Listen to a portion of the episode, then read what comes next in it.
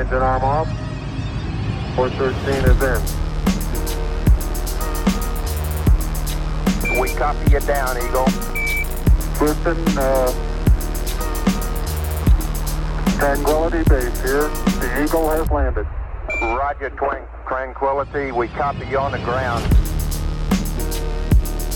You got a bunch of guys about to turn blue. We're breathing again. Thanks a lot. Hoy viajamos al viejo continente en busca de un récord Guinness. Y lo conseguimos.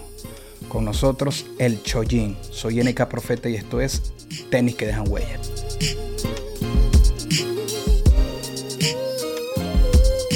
Pero yo siempre trato de romper el hielo pidiendo que me muestren qué tienen ahorita en los pies. Y no sé si puedes mostrarnos. Sí, ahora mismo, espera, tengo que sacarlo, ¿vale? Claro. Es, son unas Puma. Ok. He estado, he estado trabajando con, con Puma y son de, no tienen cordones. Entonces son muy cómodas y porque claro, no, no me ves la parte de abajo, pero ven, voy con el, con el kimono. Yo hago artes marciales. Sí, sí, estoy con... Entonces acabo de llegar eh, y me- estas son ideales para ponérmelas con, con el kimono por eso, porque son cómodas, te las pones muy rápido, no tienes que atártelas y, y ya está. Eh, ¿qué, qué artes marciales haces, Shojin?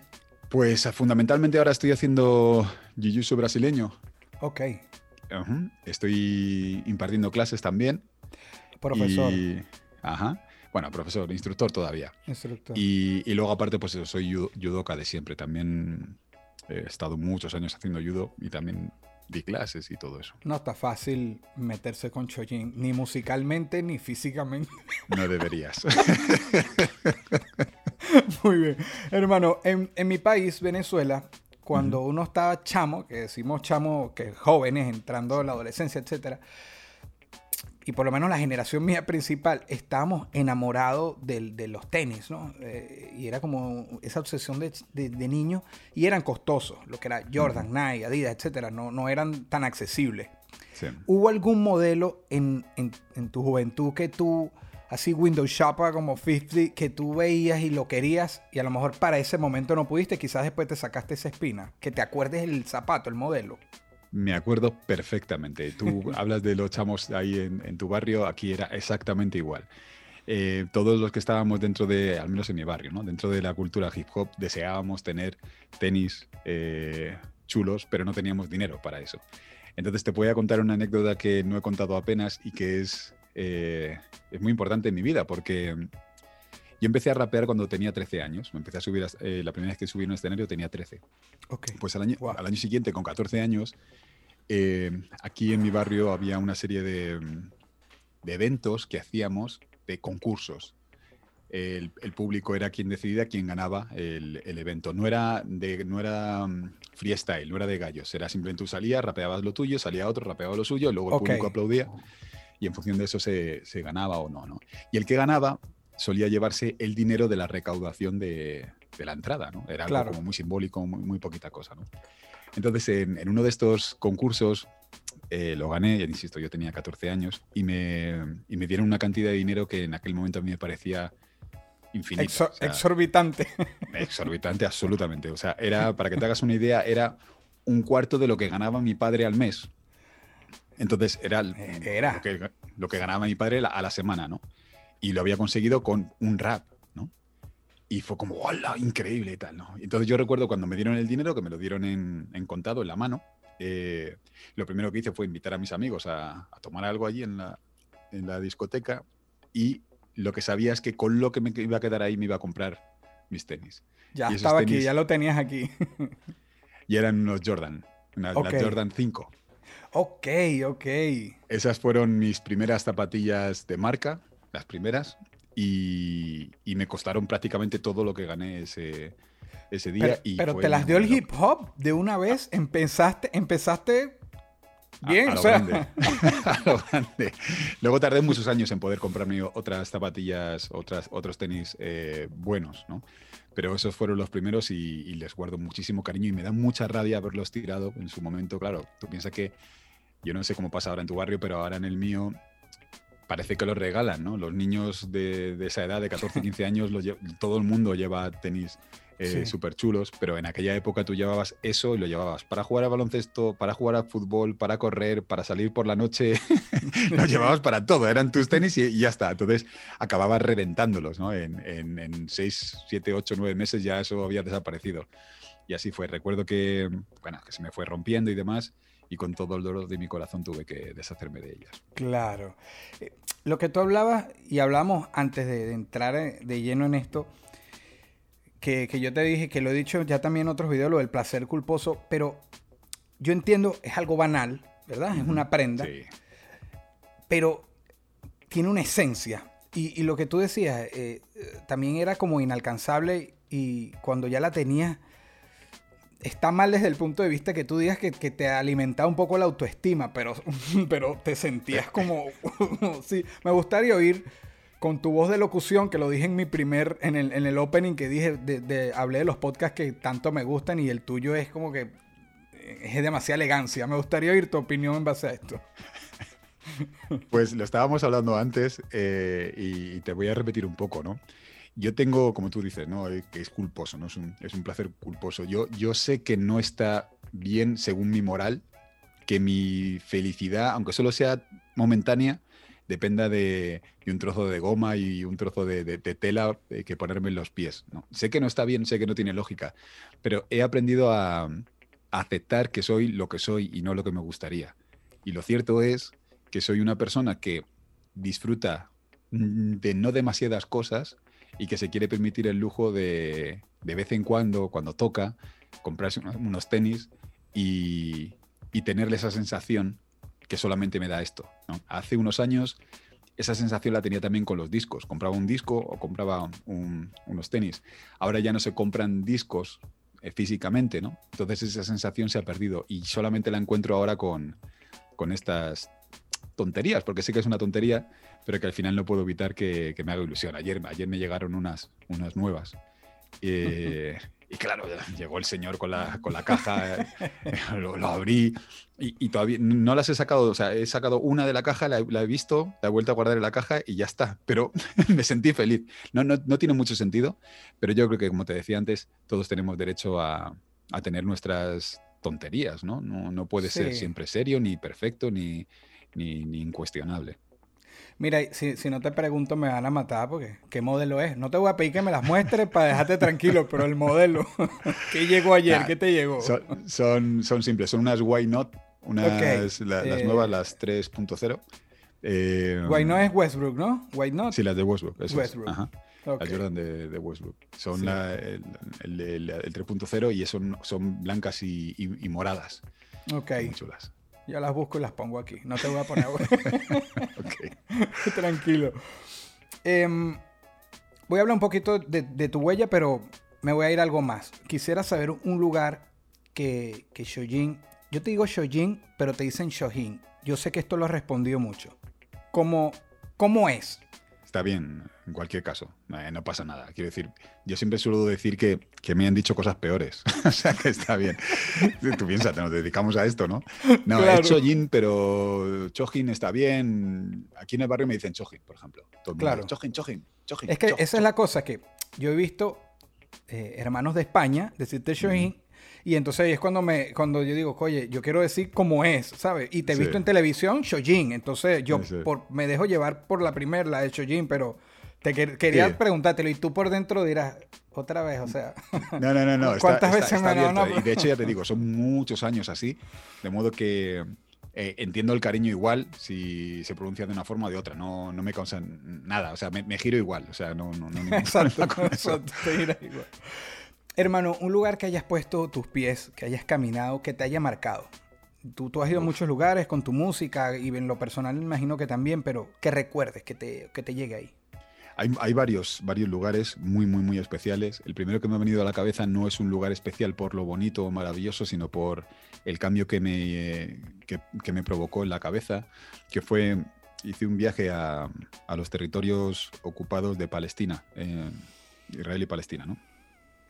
Y estuve en, en, en Gaza, en varias ciudades de Gaza, Y lo que vi allí, insisto, me cambió porque hizo que me diera cuenta de que hermanos, gente como tú y como yo, eh, están viviendo situaciones actualmente que son inimaginables para, para, los demás. Es decir, yo he estado en campos de refugiados, he estado en barrios malos en, tu país, he estado en barrios malos en, en, Brasil, en barrios malos en México, pero nunca he visto lo que, lo que vi ahí en, en Palestina. ¿no? La forma en la que eh, el, la estructura del Estado de Israel trata a, a los palestinos me pareció lo, lo, más cercano a una película de ciencia ficción horrible que, que, se puede llegar a ver. Ese, ya te digo, no es un viaje bonito, pero no, sí pero es de, que marca, que marca, sí. claro, mm. sí, no.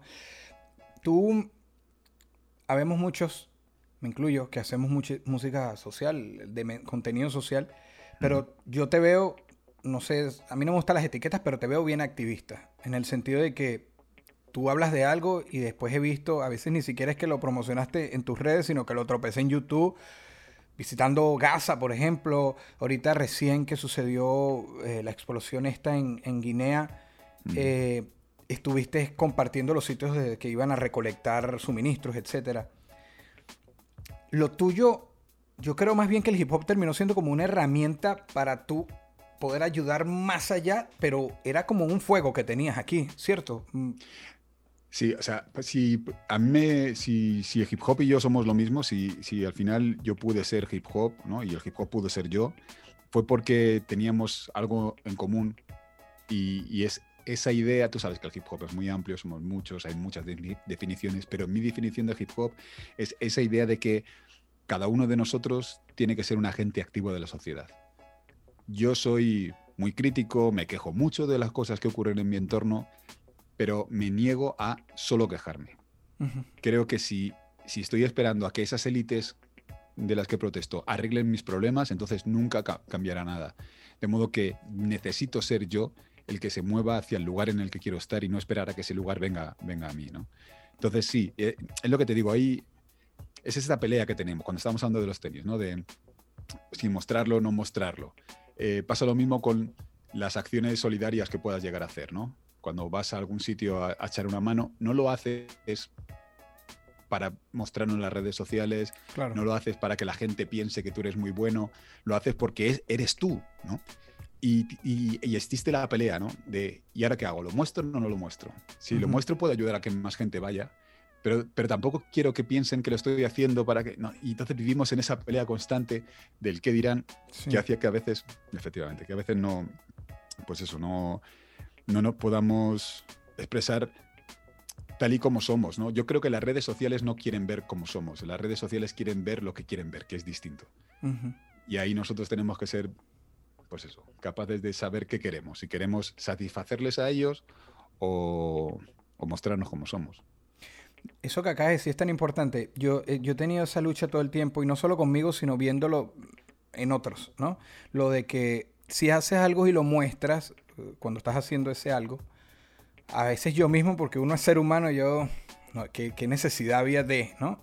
Claro. Pero yo, yo no soy, la diferencia conmigo es que si yo expresara todo lo que pienso del mundo, me, me, me tendría que esconder, te lo juro. Yo tengo unos pensamientos a veces incluso medio radicales, pero es de la puerta de mi casa para adentro. Yo sería incapaz de eso, ponerlo ahí o... Y no estoy metiendo el pie a causas que incluso hay causas que no me parecen ni coherentes, pero uh -huh. son la de ellos. Pues yo la veo y digo, no me parece, pero no hago nada para trancarla. Sí, ¿no? es, es, su libertad.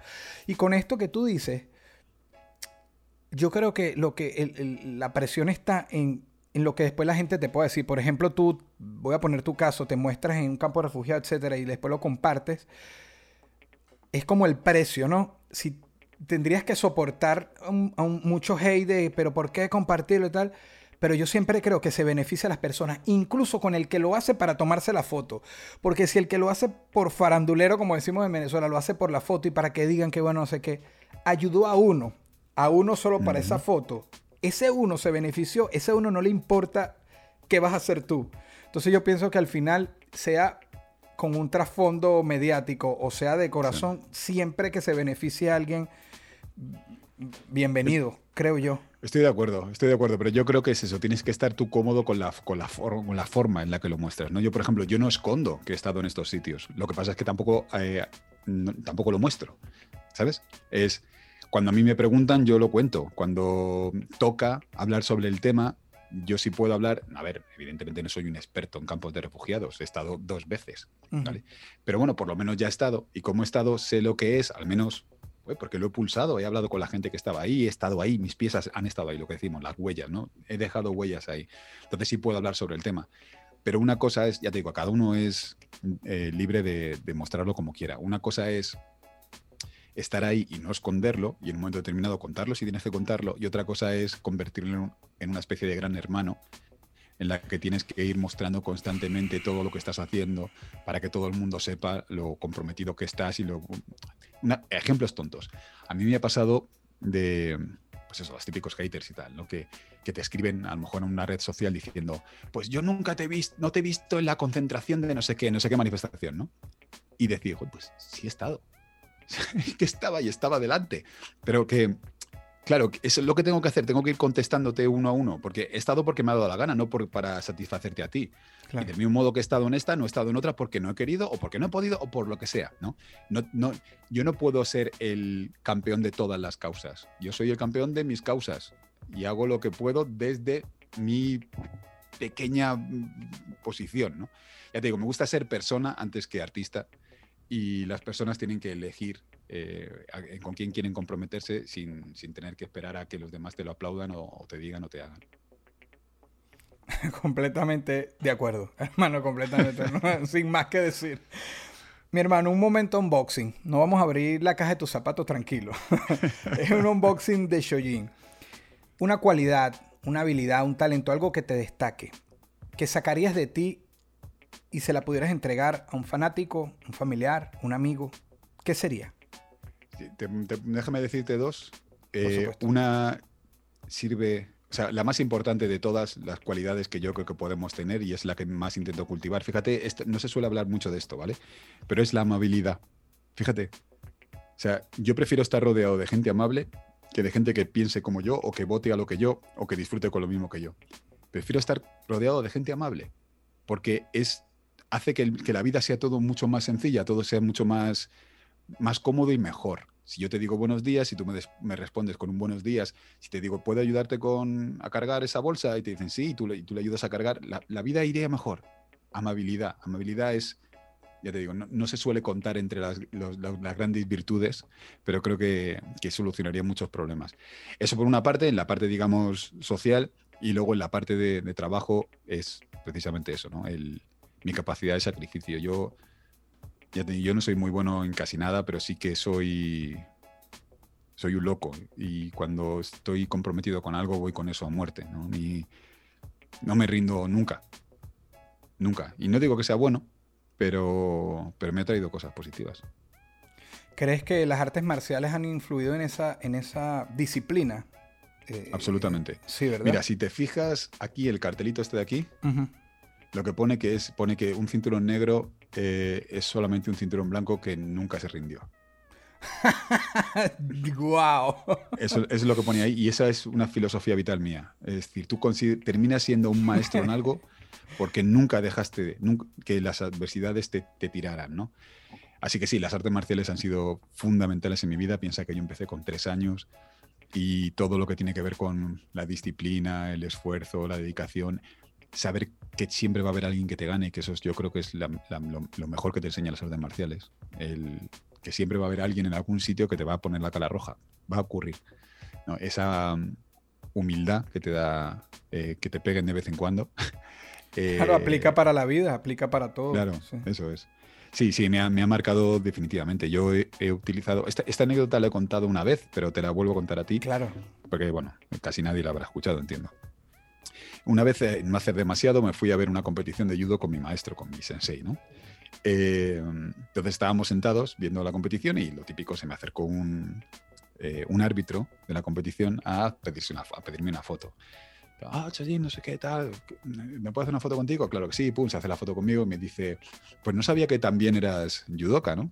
Entonces mi maestro le dijo, no, no, también es rapero. y, es verdad. Estás desde los tres años, es verdad. Tiene toda la razón, tiene toda la razón. O sea, las artes marciales están en mí antes que nada, ¿no? Y, han marcado todo, todo, todo, toda mi forma de, toda mi forma de ser, de, mi forma de relacionarse, mi autoestima, eh, todo. Wow, no, no, eh, brutal. Ahorita también que hablaste de la amabilidad, eh, la del sacrificio, por supuesto, pero lo de la amabilidad, qué placer se siente, ¿verdad? O sea, e, esa, ese gracias, ese ayudar a alguien es un placer. O sea, yo trato de aplicarlo todos los días y a veces le digo a una persona ayudarla con las bolsas y siento un placer, hermano, o sea, me hace como sentir feliz. Y es tan sencillo, pero tan difícil de ver. Así. pero porque no, vamos a ver, somos, yo lo digo siempre, somos animales sociales eh, y estamos muy influenciables por nuestro entorno. Y si en el colegio no te hablan de que la amabilidad es importante, si en las televisiones no te hablan de que la amabilidad es importante, si en las redes sociales no aparece la palabra amabilidad en ningún sitio, tú te olvidas de la amabilidad. Porque muchas veces confundimos amabilidad con corrección y son cosas distintas. Es verdad que tu mamá te enseña que tienes que decir gracias cuando te, hacen un favor, ¿sí? Pero no es lo mismo decir gracias que hacer al otro sentir que estás agradecido. Son cosas distintas. Yo no hablo de corrección, sino de amabilidad, amabilidad sincera, ¿no? Eh, no es un valor que, del que se hable. Y como no se habla, pues no existe. Eh, somos así de simples. Y ya te digo, es una pena porque tú lo has dicho muy bien, ¿no? El placer que sientes cuando te comportas de una forma amable. Eh, nosotros vivimos en un mundo, y tú lo sabes bien, en el que no ocurren demasiadas cosas que nos den placer. Todo es bregar, todo es lucha, todo es pelea, todo, todo, todo. Bueno, pues si hay una cosa que es gratis, y que te va a hacer sentirte bien durante un momento, úsala. Úsala. Acércate a esa señora que ves que está sufriendo cargando con eso y, pregúntale si quiere que le ayudes. Que te va a decir que sí, te va a decir que no. Bueno, eso es lo de menos, pero tú ofreces de, forma sincera, ¿no? Ya te digo, creo que despreciamos los momentos de, calma y, de placer porque estamos todo el rato pensando en, en algo más grande que tiene que llegar y que no sabemos qué es.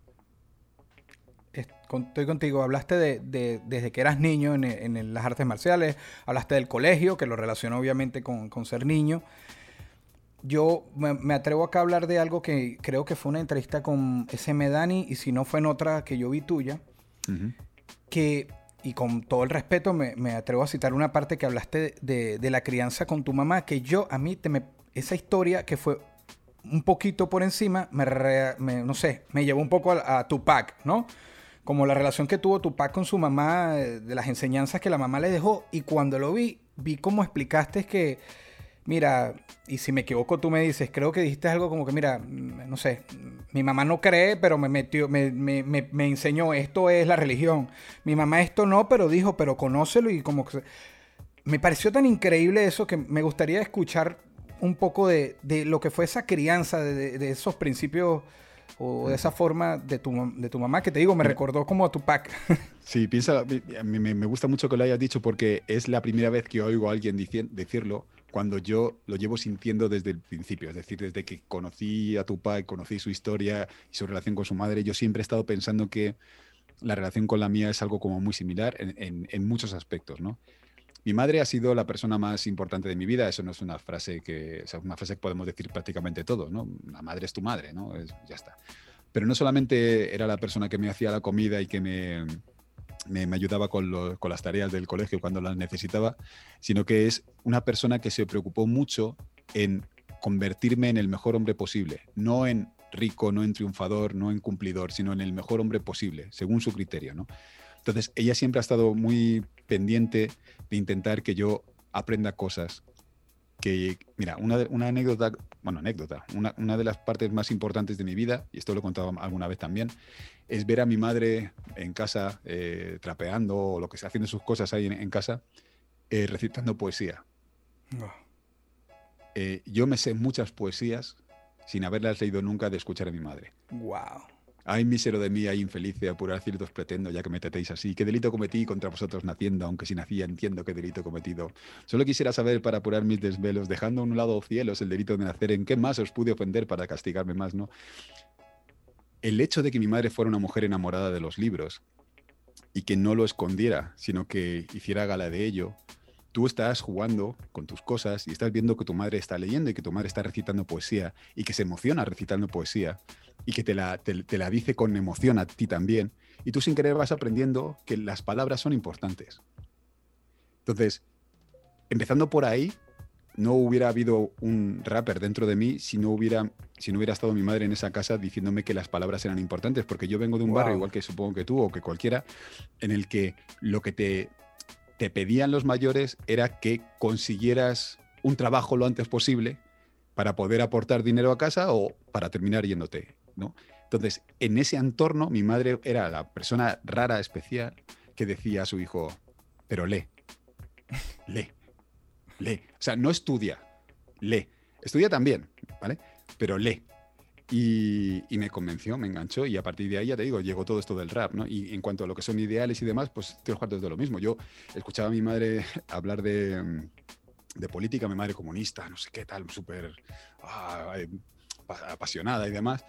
Eh, y luego de repente estábamos en casa, eh, yo intentaba repetir lo que había dicho ella y ella enfadarse conmigo por decir lo que ha dicho ella en lugar de lo que yo pienso. Wow. decir, No digas mis palabras, ten tus propias palabras. O sea, tenemos que discutir, no estar eh, em, aplaudiéndonos el uno al otro, ¿no? Claro. Entonces yo con mi madre he, he- he discutido muchísimo de, de política, de, de religión, de, de filosofía, de, de un montón de cosas que, eh, claro, han contribuido a hacerme el hombre que soy ahora. Increíble. Es que, es que a mí me sorprendió porque los padres, y no por maldad, nos adoctrinan, ¿sabes? o sea, Claro, ellos repiten lo, lo que saben y... Claro. Pero que desde niño ya te dijera eso, o sea, qué visión de vida tan increíble y, y a mí me, me- me quedó. Y por eso también lo de la comparación, porque obviamente uno, por estar en el mundo del hip hop, sabe la historia de Tupac con su madre, etc. Ujú. Hace rato te pregunté un lugar que hayas pisado que te marcara. Ahora te pregunto un lugar que, que- que aún no has pisado, pero al menos de, de visualizarlo quisieras. Un lugar que quiero ir, quiero ir a tal lugar. Claro, hay, hay un buen puñado de sitios que yo considero que son necesarios. Lugares, digamos, eh, estándar en cuanto a pues, eh, lo que significa a nivel cultural. Eh, esos templos eh, que puedes encontrar en Asia, esos templos budistas que pueden, eh, en Nepal, en todo ese tipo de sitios que a mí me llaman mucho la atención y que considero que es un sitio, pues esos, son lugares en los que merece la pena acercarse para ver qué es. Hay un montón de lugares en, en Latinoamérica relativos a las, las culturas precolombinas, que me llama también muchísimo la atención y, y que también me gustaría pisar, que quisiera ver. Pero si tengo que, que decir uno en concreto, yo no, no hablaría de un edificio, no hablaría de, de una playa, no, hablaría de esos sitios. Yo creo que hay un lugar en mi cabeza, esto a lo mejor es un poco difícil de entender porque yo mismo eh, a mí me, me cuesta, me, cuesta muchas veces explicármelo, ¿vale? Pero hay un lugar en mi cabeza, en mi cabeza en el que llamo, no es muy original, pero yo lo llamo soledad, ¿no? Yo quisiera llegar a un sitio en el que realmente pudiera estudiarme a mí mismo. Sé que suena muy hedonista porque lo- hay- el mundo es muy grande y se, habría que conocerlo, pero sí que me gustaría poder ayudarme de un entorno, de un lugar, de un sitio que me ayudara a conectar conmigo mismo eh, a un nivel al que todavía no he conectado. O sea, yo me, me conozco mucho, me estudio mucho, me miro mucho, pero siempre dentro de, de, de un día a día en el que tengo cosas que hacer, hay que, hay que viajar, hay que escribir, hay que contestar una entrevista, hay que... No, vale, pues que todo eso se vaya, ¿no? Eh, yo me imagino en una montaña con la barba así. Eh, una montaña sin nombre y, en ningún continente, ¿no?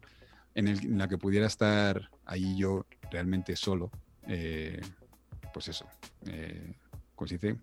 Talando árboles para tener leña y, y comiendo bayas del bosque. si, si no tuviera tiempo escuchándote y siguiéndote, te diría que me sorprende lo que dijiste, pero no tanto. o sea, viniendo de ti, era como que, sí, sí, sí. No, sí, sí, no- no es muy urbanita, no es muy hip hop, pero, pero sí. no, pero eh, uno, uno, yo veo como tus búsquedas, por lo menos entre tus palabras, se ve que estás en unas búsquedas que, que me lo... No es que me imaginaba exactamente lo mismo, pero es como que sí, tiene sentido, sí, sí, sí, Sí, me sí. cuadra, sí. Hermano, todavía muy cursi te va, puede sonar, pero todavía sueñas como cuando niño. Porque sabes que crecer, las prioridades, las responsabilidades, pero todavía queda algo de eso, un poco de esa llama o, o tanta realidad, tanta cosa en la vida se ha apagado y simplemente vas para adelante. Y como niño no, Eh, sueño distinto, porque el niño tiene una cosa, al menos el niño que fui yo, tiene una cosa que es, wow, que es maravillosa y que terminó perdiendo, y es esa inocencia que te hace pensar que eso que imaginas puede llegar a ocurrir. Ahora ya no, ahora sé que la mayoría de las cosas que sigo imaginando, porque tengo mucho mundo interior, pues no van a ocurrir nunca. De modo que ya las sueño de forma distinta. Esta- sueño, pero con la supervisión de- de- del adulto por encima, ¿no? Es, eh, es como que estoy viendo el sueño. Me, me lo estoy pasando muy bien, soñando, pero está el adulto encima diciendo así, bueno, pero sabes que esto no, no va a ocurrir. Sí, Sí, es un poco sí, eso. Sí, sí. Sí, sí, eres, eres tú mismo aquí como el diablito y el angelito, pero tú mismo está chévere, pero no, no, no. Eso, no, eso no va a pasar, pero bueno, guay. Sigue pensándolo, sí, total, es gratis. Está bien, sí, sí. Fíjate, no es una tontería. Yo, yo, esto es un- una reflexión que tuve hace tiempo. No es una tontería, que seguro que, eh, que lo tenemos todo más o menos claro, pero muchas veces se disfruta más imaginando lo que vas a hacer que haciéndolo. Ah, sí. No sé si es por expectativas o no sé qué, pero sí. Sí. Entonces, ese sueño, ese sueño previo al- al- a lo que vas a terminar haciendo, incluso aunque lo hagas, yo lo disfruto como eso, no como preparación a lo que venga después, ¿no? Porque ahora ya sé que muchas veces es más divertido, pues lo que te digo, planearlo, estar ahí en tu, en tu cama con los ojos cerrados pensando en, "Jo, esto, jo, y esto, y esto, y esto. Aunque luego esté el mayor ahí diciendo, "Es- así no es, así no es. Pero bueno, bien, respeto. Sí, es eso, es disfrutar ese momento entendiendo que después, bueno, te, se explota la burbuja, pero Así sí, es, sí, sí. así. Este, em, si hubiese una máquina del tiempo, otra pregunta cliché, pero solo para ir atrás, no al futuro, con todo lo que sabes hoy, ¿a dónde te gustaría haber caminado? ¿A dónde te gustaría caminar suponiendo que se pudiese?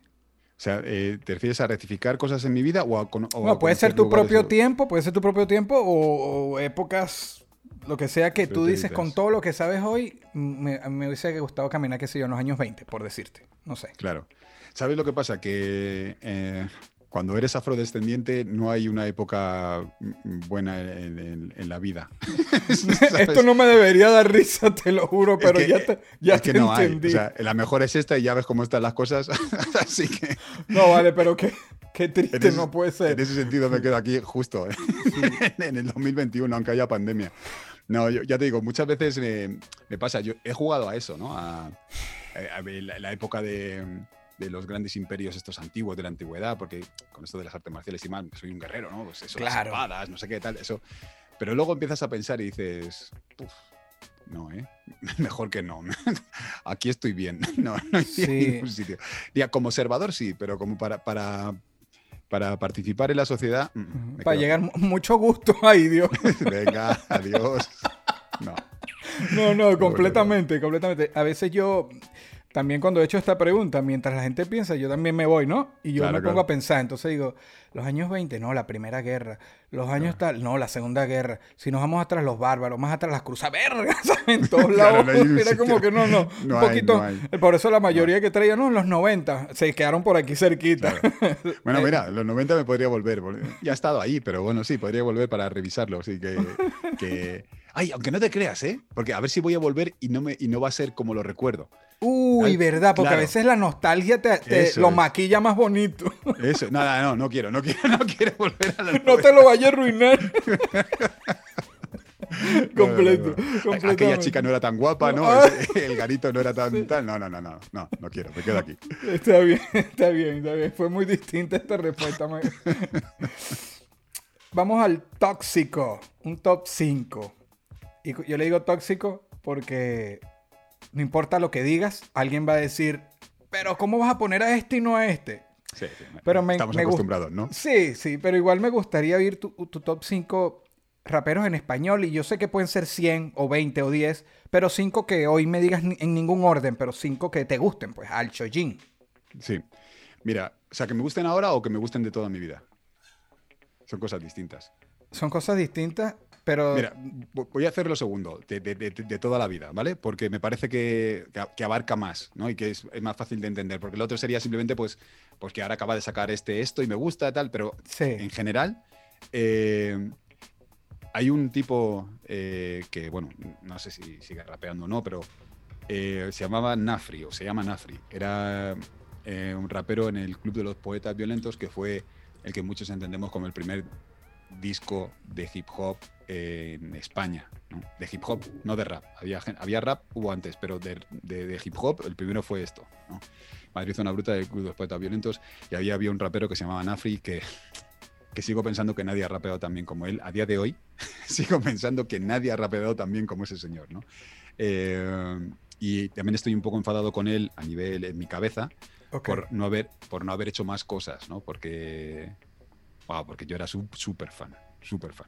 Vale, ya tenemos por ahí tenemos uno.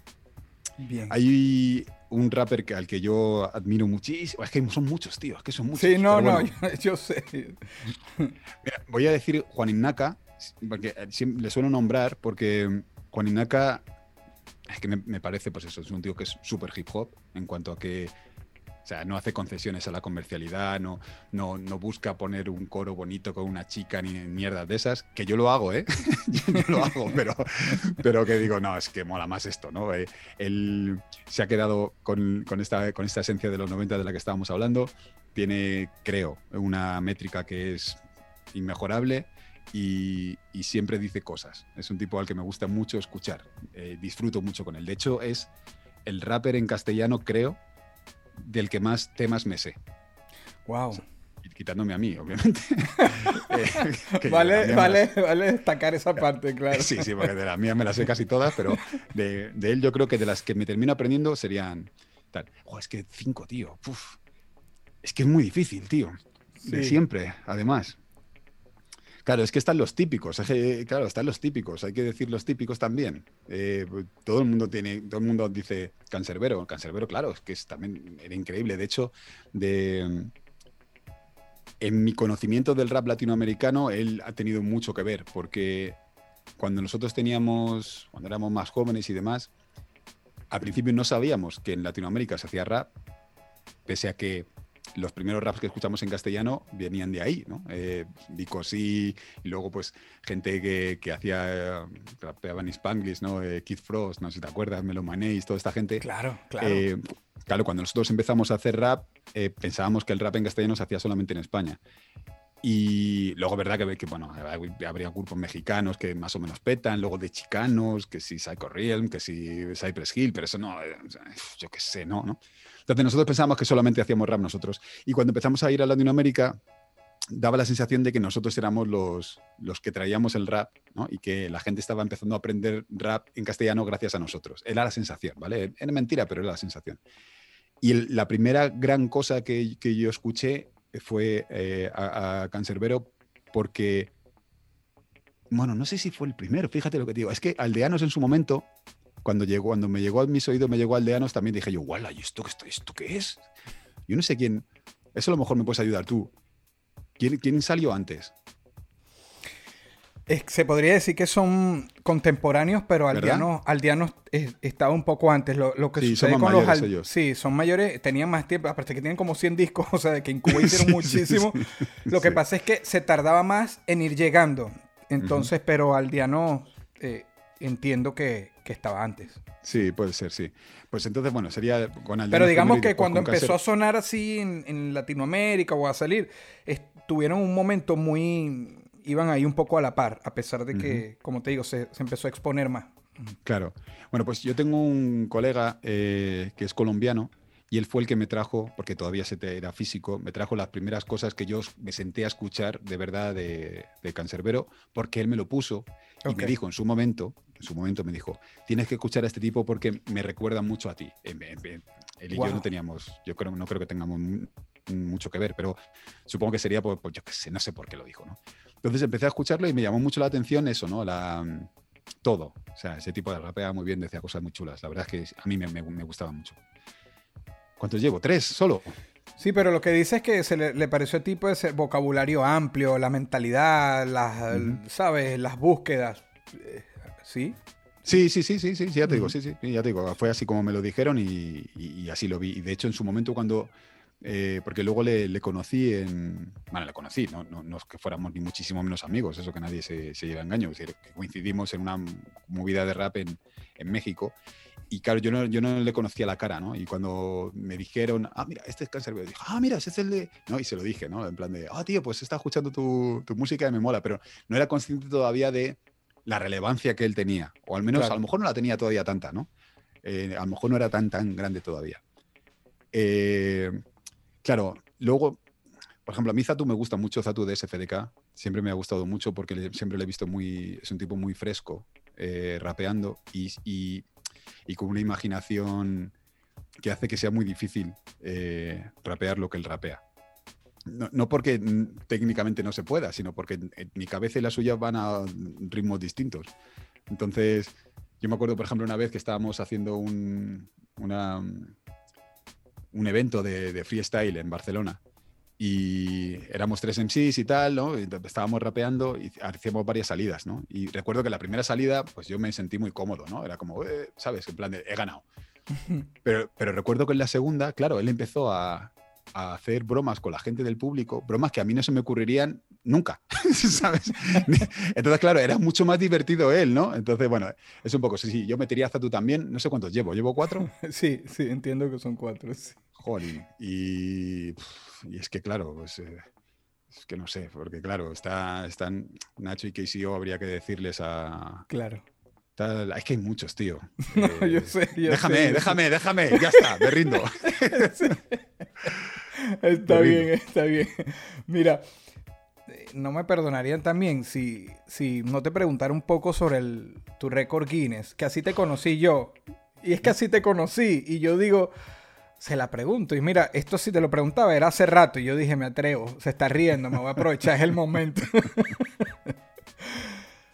Esa- eso, eso, o sea, yo te quiero preguntar desde el punto de vista, ¿cómo se da tú cuando o sea, decides ir por un récord o haciendo lo que hacías te dijeron, eso está de récord? Esa es la parte que no, porque yo he visto entrevistas, he visto el, momento, pero ¿cómo se llega como para que eso pueda participar para un récord?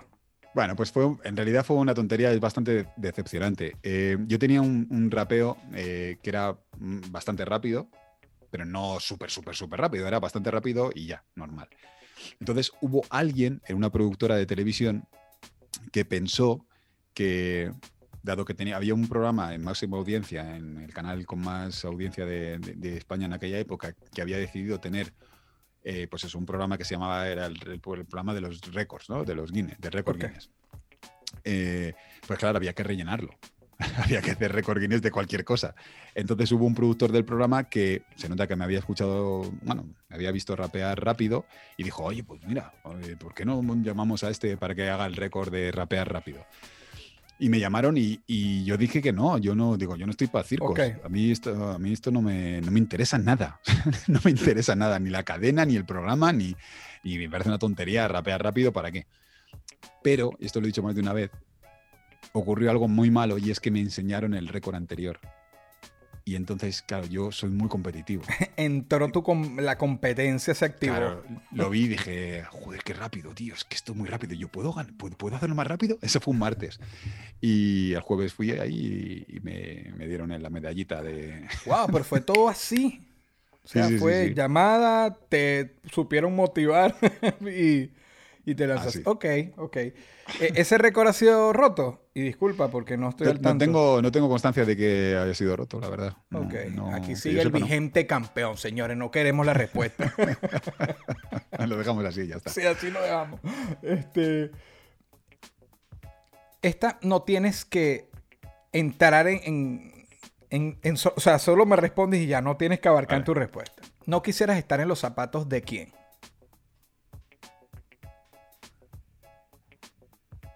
Lo primero que me ha venido a la cabeza ha sido de, de un presidente de, de gobierno. Eso sí que es un marrón. Está bien, está que bien. se lo merecen, ¿eh? Pero que, joder. No, no, no quisiera, no quisiera. Está bien. Para irnos, en los zapatos de quién, si pudiese estar solamente 24 horas, o sea, ¿quién sería y por qué? Joder, esto también te va a decepcionar. Es que de nadie. No quiero, no quiero hacer ese tipo de turismo, no quiero hacerlo. O sea, Es turismo, sí. no, no, no, no, no quiero estar en los zapatos de nadie. Yo tengo mucho con, con los míos, como para meterme en los de, los de alguien más. Mm, mm, nadie, no. no. No quisiera estar en los zapatos de nadie. Muchas gracias.